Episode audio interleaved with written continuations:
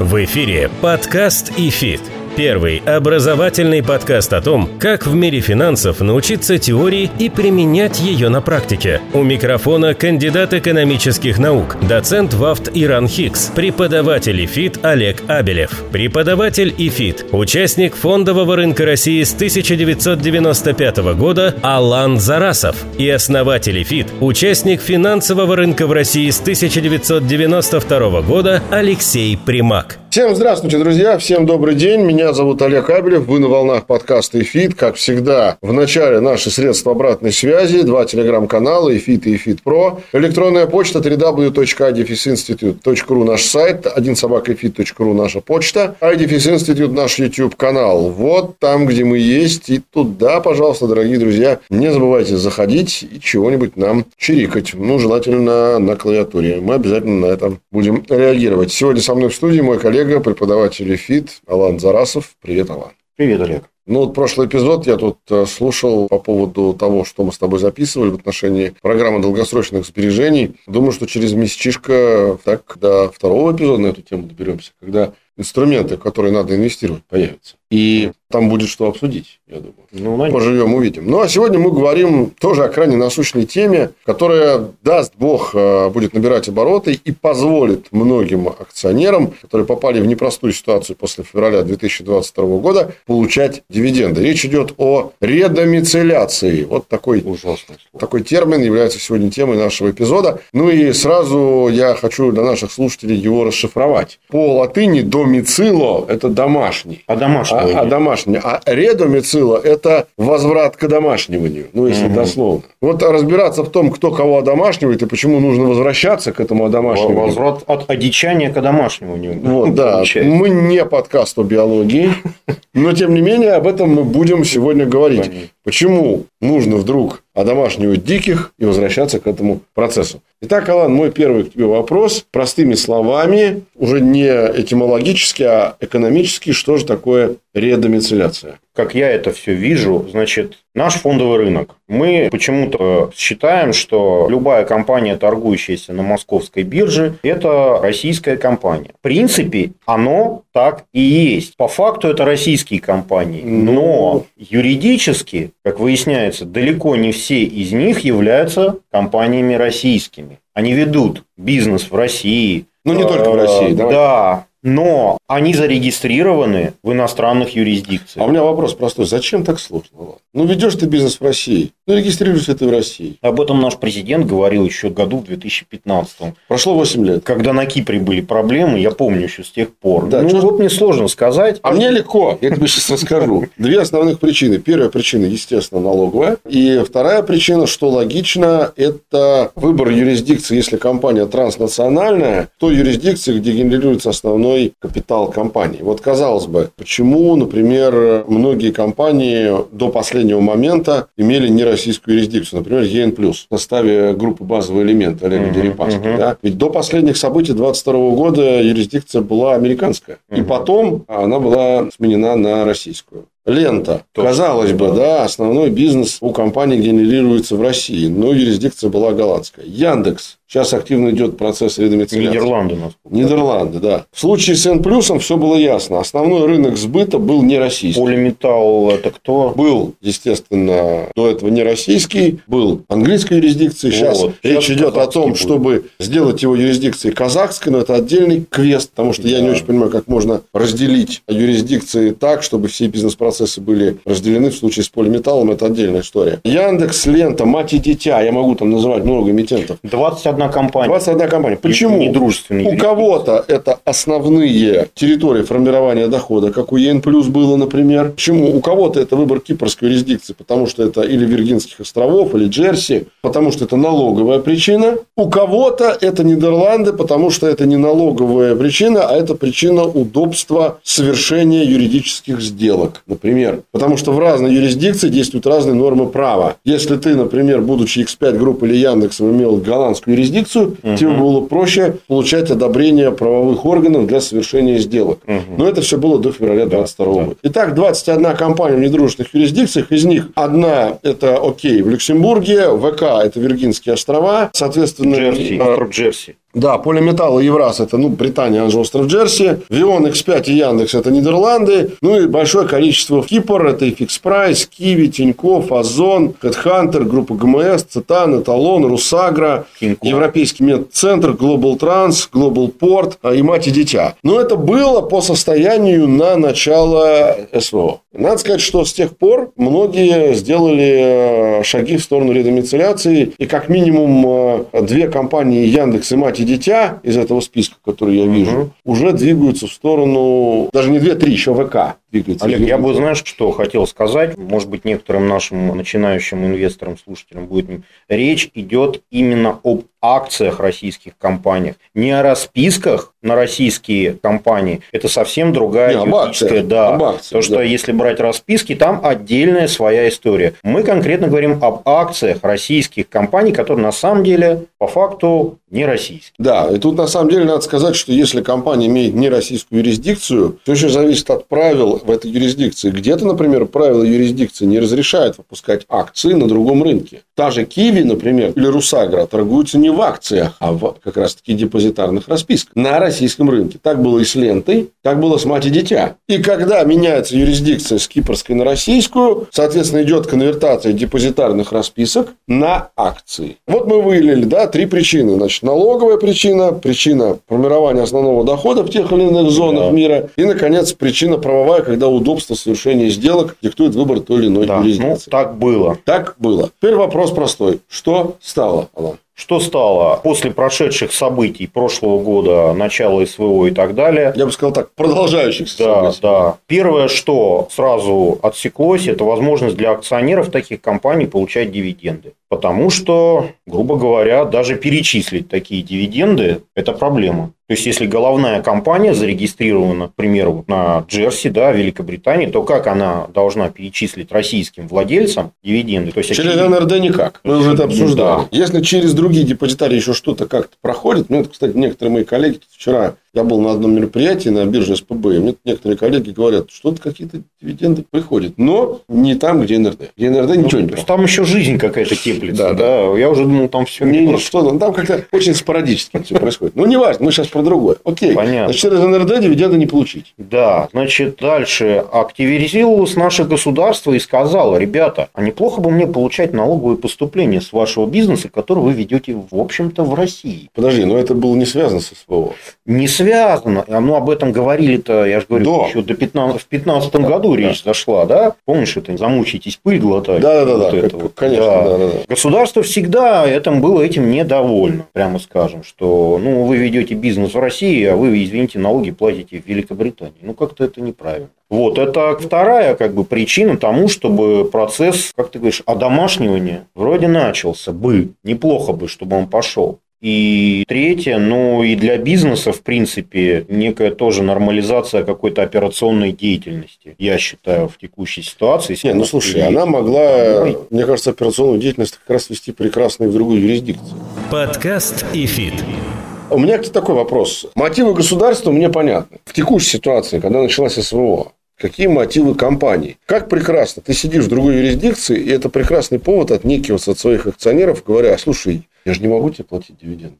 А тут сами переходят в российскую ну, юрисдикцию и платят. У нас... В чем логика? Понимаешь, в чем дело, Олег? Мне кажется, что если ты в текущей ситуации являешься компанией с другой юрисдикцией, то как ты будешь нормальную стратегию развития в России реализовывать, если здесь тебе, в общем-то, могут и зеленый свет перестать давать? То есть, у нас же были заявления президента многочисленные, вот не так давно на Петербургском экономическом форуме, что, ну, ребята, давайте уже возвращайтесь. Ну, он же не просто так это все заявляет возвращайтесь в Россию. Там даже сроки назывались, давались поручения, по-моему, развития и такой план. То есть были определенные заявления властей что если хотите работать нормально, надо работать это нормально, ну, то есть работать в России. Видимо, компании озабочены тем, что ну, нельзя будет реализовывать, никак развиваться, если ты останешься в недружественной юрисдикции. Я так вот думаю. Какой у них резон? Понятно, что есть прямой финансовый резон не платить дивиденды. Ну, классно слышать это от таких уважаемых компаний. Ну, ладно, Яндекс там не платит, но есть же компании, которые раньше платили, а теперь перестали. И что? Вот это классно. Мы такие... Нет, ну, Яндекс на самом деле никогда их не платил. Да. У него мотивация редомицеляции другая. Возможно, в будущем для того, чтобы платить, Но здесь основная мотивация другая. Здесь как раз мотивация заключается в том, чтобы не было в текущей ситуации конфликта между действующими акционерами между вот. собой. Я об этом хочу сказать, что там не на уровне менеджмента, там конфликт акционеров. Конечно. Потому что зарубежные акционеры, которые тоже есть, они, естественно, против этой редомицеляции. У них все в порядке. Компания иностранная получает себе доход в России. Мы здесь получаем дивиденды, если они будут совершенно четко, без всяких НРД. Да. Зачем нам какая-то редомицеляция, когда моя компания лондонская, э, английская, уедет в Россию? Ну, вот те компании, у которых мажоритарные доли были у иностранных акционеров, акционеров до поры до времени так и думали, пока не вышел указ о том, что принудительно собственность у иностранных недружественных акционеров переходит что? В российское правовое поле. Да. Недавно ты слышал две новости про Карлсберг и про Данон. Вот, пожалуйста, две компании, у которых основная доля была в э, иностранном владении. То есть, это не обезопашивает Аллах. Абсолютно не обезопашивает. Ну, а, в июне президент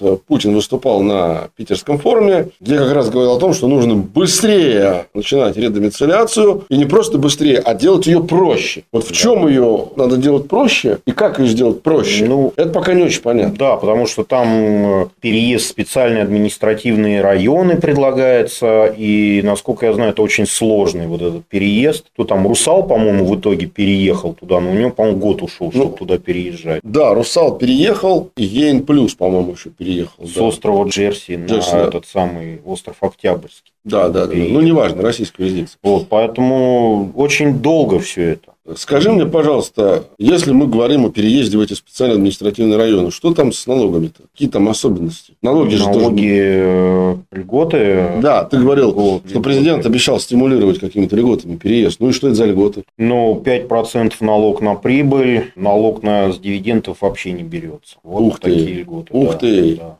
Понятно. Это очень такое серьезное. А ты представляешь, компания была зарегистрирована за рубежом. В ней доминировала концепция другого права зарубежного права. Сделки по другому праву осуществлялись, и тут все это в один миг заканчивается? Или э, есть какой-то переходный период? Ну, ты вот хороший вопрос задаешь, который, я думаю, даже на уровне корпоративных юристов... Э, ну, согласись, что это логичный вопрос. Да, да, я согласен. Но у меня, честно говоря, нет ответа. То есть, есть несколько вот схем редомицеляции, да, угу. и одна из них – это прямой переезд из одной юрисдикции в другую. Вот ты о нем сейчас, видимо, говорил. А скажи мне, пожалуйста, что такое специальный административный район, вот ты уже не раз про это упоминал, чем он отличается от обычного района какого-то другого в России? Про остров Русский, про остров Октябрьский. Что там такого необычного-то? В чем там специальность? Я вот знаю, в мире есть специальный административный регион Гонконг. Он так и называется SAR, Special Administrative Region. Я это... так думаю, что ну, это только так называется, так как-то загадочно. А на самом деле, ну, какой-то аналог тех же зон с налоговыми э, льготами по типу тех же там острова Джерси и тому подобное. То есть, основной принцип да формирование этих специальных административных регионов – это да. Да, то есть очевидно, что если ты платишь 5% налог на прибыль, и дивиденды вообще не облагаются налогом, то это шикарно. Ну вот из того, что говорит нам э, Минэкономразвитие, из того, что нам говорит Минфин, порядка 250 компаний должны в этом году туда переехать. Но на самом деле надо понимать, что далеко не все из этих 250 компаний, они публичные. 250 компаний – это всего. Публичных, наверное, из них процентов 10. Но они-то нас как раз интересуют больше всего. Алан, насколько длительный этот процесс? Ну, хорошо, вот я принял решение как компания, как акционер. Вот три примера. Русал год, так. ЕН плюс и лента – это полгода. Ну, я бы не сказал, что это быстро. И э, надо понимать, что тут еще важно, что переезд Русала, он произошел ведь с учетом того, что компания была исключена из СДН-листа. Да. То есть, они были исключены из санкционных списков. Если же компания, которая зарегистрирована за рубежом, но ведет основную деятельность в России в санкционном списке, угу. то, видимо, это еще больше удлинит процесс переезда. Да, очевидно. Подкаст и фит. Хорошо, давай немножко по алгоритму редомициляции. Ну, они разные есть. Вот ты задавал вопрос, как это вообще возможно? Как это возможно? А, есть, есть, например, схема, когда, как я понимаю, да, то есть, когда компания напрямую меняет одну юрисдикцию на другую. Это, вот, на мой взгляд, это случай Полиметалла. Угу. Там даже одна юрисдикция будет меняться на две, российская и казахская, Там... с выделением э, э, юрлиц. Да, но там как бы головная компания, которая сейчас, вот она какая, английская, по-моему, Да, да? Ну, Джерси. Да, Джерси, да. А Она владела российскими активами и казахскими активами. А теперь новая головная компания казахская будет владеть казахскими и российскими активами. Все верно. И вот головная английская на головную казахскую я не понимаю. Я честно. Пока мало кто понимает. Как это возможно? Пока мало кто Э, понимает. И более того, я буквально вот недавно общался с коллегами с рынка, которые работают в профучастниках, они тоже этого не понимают. То есть, мало того, что нужно менять юрисдикцию, мало того, что нужно каким-то образом после смены юрисдикции, соответственно, Они хотят продать запла- заплатить дивиденды, которые пока невозможно заплатить из-за санкций, так еще и нужно, соответственно, разделить бизнес-процессы между двумя Да. территориями. Потому что юрисдикцию-то ты можешь разделить, фактическое производство как ты разделишь? Никак не разделишь. Кто-то говорит о том, что те компании юридические, которые российские находятся под санкциями в рамках полиметалл группы, будут проданы. Тогда вопрос, кто это купит? За какую цену это продавать? Кто-то говорит по поводу там нескольких миллиардов долларов, кто-то говорит про миллионы долларов, сотни миллионов, кто-то говорит про миллиард, два миллиарда. Тут даже важна не сумма, а важно найти Ну, покупателя. по полиметаллу 1,2 миллиарда продажи. Да, кто это будет покупать? Кому нужна санкционная компания? Ну, видимо, кто захочет потенциально, может получить когда-то этот дивиденд, который невозможно. Кстати, порядка получить. 15 рублей на бумагу. Да. Не Ну, знаю, кто будет этим покупать. Хорошо, а если мы возьмем Яндекс? Там какая У Яндекса другая немножко схема, она хоть как-то более понятна. То есть там э, учреждается новая компания, российская компания Яндекс, российский Яндекс. Кстати, с одобрением только лишь акционеров головной компании. Я не знаю, они одобрили или нет. И этой компании продается 51% от головной голландской компании Яндекса. Но, кстати, частично голландская, теперешняя старая голландская материнская компания, она какой-то бизнес, она за собой все равно сохранит. Там это беспилотники, облачные технологии. Ты еще не далее, забывай, Алан, что во всех этих историях должны же акционеры А, да. согласиться. Да. А если я не Те- согласен? Те, вот эти голландские акционеры, Да. они далеко не все дружественные, как ты сам понимаешь. голландские. Понятно. А если я не согласен? Что? Мне А, тогда как бы вот покупать в у меня... тупике ну, схема. Нет, почему в тупике? Обычно у несогласных Выкуп, покупают выкуп, премии. да, ну выкуп с премией, да, согласен. По цене уж, по крайней мере, не ниже продажи вот этого контрольного пакета. Мгм. Вот. Но, по крайней мере, это юридически ясная процедура. То есть, если согласие получено всех акционеров головной компании, а те, кто не согласен, согласны на выкуп, все, процедура понятная, в отличие от полиметалловской, вот этой прямой переезд. Но это же, ты правильно сказал, это же не на поезде взять, сесть и переехать. Абсолютно. Это э, довольно такой, я бы сказал, длинный процесс, который сопровождается как раз проблемами у многих комитентов, связанных не столько с самим вопросом смены правового режима, сколько с вопросом удовлетворения несогласных. Да, то есть Акционер- в случае Яндекса все более-менее понятно. Будут два Яндекса. Будет российский Яндекс, который на московской бирже будет торговаться. Ну, в России. Там, может, Мгм. еще в Питере будет. И будет Яндекс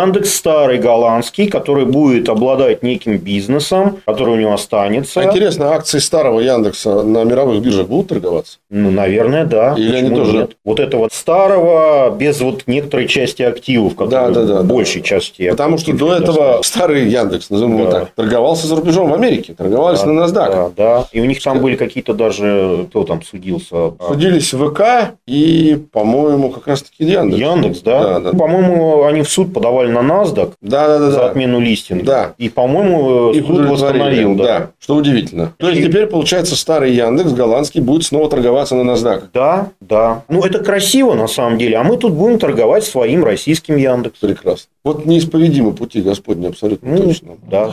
Подкаст и фит. Хорошо, давай тогда немножко поговорим о алгоритме. Если мы говорим про алгоритме, допустим, у нас есть пример какой-нибудь компании. Значит, у нас есть юрисдикция, у нас есть листинг, у нас есть э, наличие или не наличие санкций в отношении компании. Мгм. Где-то все эти три элемента присутствуют сразу воедино, где-то, например, они отсутствуют. С точки зрения инструментов, которые торговаться могут на московской бирже, мы говорим в результате редомициляции только о акциях, то есть другие виды ценных бумаг после редомициляции торговаться не могут. Никаких расписок, только акции. Я правильно понимаю? Да. Расписки совершенно другая история. Второй вопрос. Одновременно с этим, там, где остаются иностранные юридические физические лица, они могут торговать своими ценными бумагами на иностранных площадках. Да. И там могут быть и акции, и расписки. Да. Это вот крайне важный момент, о котором да. тоже надо сказать. То есть, уважаемые слушатели понимали наши, что редомицеляция не означает, что все теперь бумаги только на одной площадке торгуются. Они могут торговаться на разных площадках, да. потому что в результате редомицеляция – это только финальный этап большого процесса по выделению реорганизации активов. То есть редомицеляция не означает переезд вообще всех активов в Россию если мы говорим про эти компании. Даже Яндекс тут, ну, очевидно, не вот все. да. Не все То есть, те да. активы, которые с юрисдикции остались страны, эти активы могут торговать своими ценными бумагами на иностранных площадках. И формально говоря, и даже не формально, а фактически, если вы имеете брокерский счет в какой-то нероссийской компании, вы можете одновременно купить и российский Яндекс, и Яндекс на NASDAQ. Ну да. Представляешь, открываешь ты портфель, у тебя Яндекс на России, Яндекс на NASDAQ. Нет, есть теоретически еще какой-то третий путь. Можно тупо просто продать весь российский бизнес и в виде дивидендов акционерам выплатить. Ну, и как-то так все закончить. Такой, я думаю, не самый популярный путь. Да. Особенно для акционеров. Но он теоретически возможен. То есть мы имеем в виду три, по сути, схемы. Схема полиметалла, которая вообще непонятна, переезд на поезде. Схема Яндекса – это выделение новой российской компании продажа ей большей части активов. И третье, теоретически возможное, когда просто тупо все в России продается, какой-то финальный дивиденд, видимо, выплачивается акционерам, и все, с Россией компания заканчивает. Ну, ты так довольно-таки неплохо структурировал. Да, мне добавить особо нечего. Я тебе хочу в финале вопрос задать, Алан. Да, да, давай. А у тебя в портфеле есть компании, которые в этом списке 21 компании? Ну, Яндекс присутствует, но не потому, что там на редомицеляции, а просто... Ты в надежде на возврат к выплате дивидендов на редомицеляцию что-то покупал, вот именно исходя из этого факта. А... Тебе и своим клиентам. Киви, да, периодически. Но я долго не сижу, я, когда бумага дешевеет, покупаю, когда мне кажется, она дорогая дороговато. Но она у меня всегда киви в... Ты думаешь о редомицеляции? Да, потому что там дивиденды. А вообще, по твоему опыту, вот клиенты, активами которых ты управляешь или которым ты советуешь, они как этот фактор редомицеляции все воспринимают? У меня на тему клиентов другой немножко момент я хотел бы затронуть. Давай. Потому что у меня есть, консультируются люди, и вопросы задают такие, потому что поступают, скажем так, не шибко рассуждающих менеджеров в наших брокерских компаниях, периодически предложения, а давайте мы вот купим там что-нибудь в Лондоне, и вот президент же нам пообещал, и вот уже вот уже вот сейчас все это каким-то образом переползет в Россию, и вы заработаете там дисконт, который существует в размере 45%. У меня вообще вся эта тема дисконтов, она как-то не Ну, понятна. вот и ко мне обращаются люди, вот которых я консультирую, да, и говорят, Алан, а что, действительно так? А может попробовать? Я что вот, ты им отвечаешь? Я вот сейчас нашим слушателям хочу ответить. Дисконт 45% рынок просто так не дает. И риски там совершенно конкретные. Купив там где-то что-то в Лондоне, ожидать, ну, например, того же полиметалла, накупив там, да, с дисконтом 45%. И что дальше? Президент сказал, что компании нужно переводить каким-то образом в России. Каким образом это будет переводить в случае полиметалла, никто не знает. Поэтому поменьше слушать подобных, не знаю, арбитражного вот этого заработка. Да, купил там, посидел полгодика и заработал 50% в валюте. Кстати, такие апологеты очень любят на долговом рынке мне рассказывать про замещающие выпуски. Это у них, а у них три в обойме три патрона. АДР, замещалки. Но замещалки уже это в прошлом году тема. Сейчас она... Нет, сейчас она тоже... Это... С учетом того, что 1 января вместе с программой сбережений должны все эмитенты, у кого были выпуски в недружественных валютах бандовы, выпустить замещайки, угу. патрон пока еще не холостой. Да, согласен. Ну, она стреляла хорошо уже. А третий – это вот редомицеляция. Если на это клиент не среагировал, ну, на редомицеляцию точно среагирует. Я всегда предлагаю отвечать так. Кто говорит, что почти гарантированный заработок 45... Хорошее выражение. Да. Я говорю так. Отдайте СЛЗу половину этого заработка, и пусть он лично прогарантирует за вот половину. Ну, и соглашайтесь. Кстати, Посмотрим, что вам ответит. Я тебе даю почти 22,5. Да, только лично прогарантируй мне, мне лично гарантируешь. Да, никто, никто после этого молчания. Поэтому редомицеляция, конечно, процесс очень непростой, гораздо сложнее замещения облигаций. И участвовать в нем можно, если вы осознаете риски. То есть, это должен быть соответствующий рисковый капитал. Ну, а так, наверное, я в завершении могу сказать, уважаемые слушатели, самый такой консервативный вариант, если уж вы на февраль 22 года или после февраля 22 года купили бумаги компаний, которые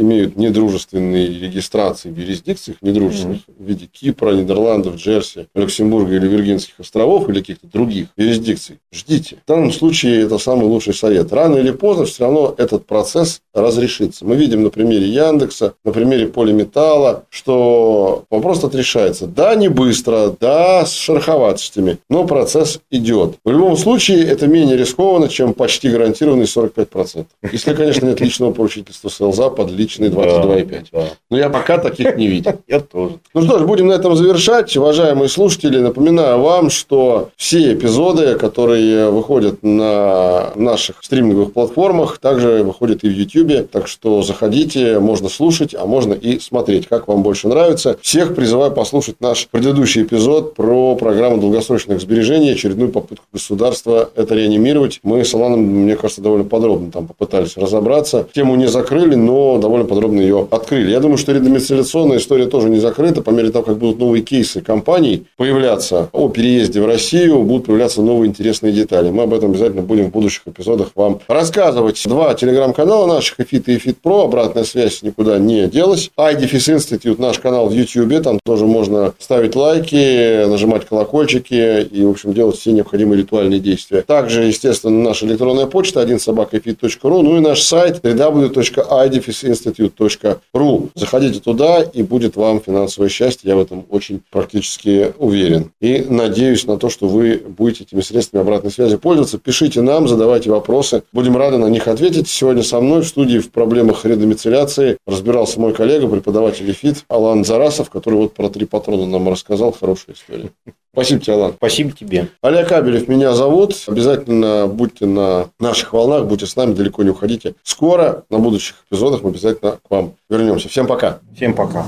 Напоминаем, что подкаст и фит можно слушать на Apple подкастах, Google подкастах, CastBox, Spotify, VK, Сберзвуки и Яндекс.Музыке.